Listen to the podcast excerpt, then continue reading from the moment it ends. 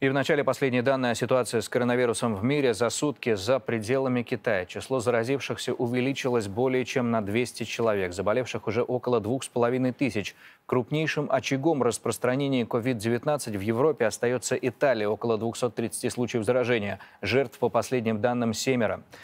В стране одно за другим отменяют публичные мероприятия. В Венеции, где обычно в это время наплыв иностранцев в связи с карнавалом, туристы массово отказываются от брони в отелях.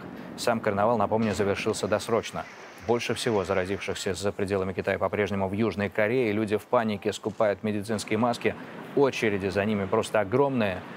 На второй строчке по числу заболевших Японии 838 случаев. Также местные СМИ сообщают, что скончался еще один, уже четвертый пассажир многострадального Diamond Princess, пришвартованного в Якогаме.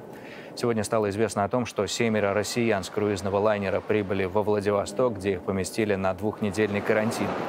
Носителей вируса, по предварительным данным, среди них нет. Еще несколько человек, в том числе трое заболевших, продолжают находиться под наблюдением врачей в Казани.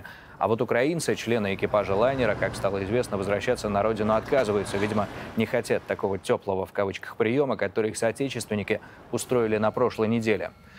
В самом Китае скорость распространения продолжает снижаться. За пределами провинции Хубэй, откуда и пошла зараза, за сутки было выявлено всего 9 новых случаев заражения. Что нарастает, так это паника на мировых, на мировых биржах. В минусе и азиатские, и европейские, и американские торговые площадки.